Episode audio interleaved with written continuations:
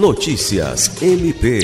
O Ministério Público do Estado do Acre, por meio da primeira Promotoria Especializada de Defesa do Patrimônio Público e Fiscalização das Fundações e Entidades de Interesse Social, acompanhou nesta quinta-feira 8 uma das auditorias que está sendo realizada pelo Estado do Acre, por meio da Controladoria Geral do Estado e da Secretaria de Estado de Infraestrutura, no programa Ruas do Povo.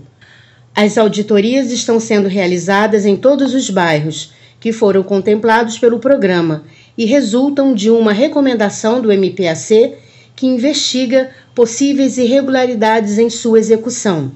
A promotora de justiça Mirna Mendonça esteve presente no local e disse que o Ministério Público vai esperar a finalização das auditorias, receber os relatórios, notificar os envolvidos e tomar as providências cabíveis.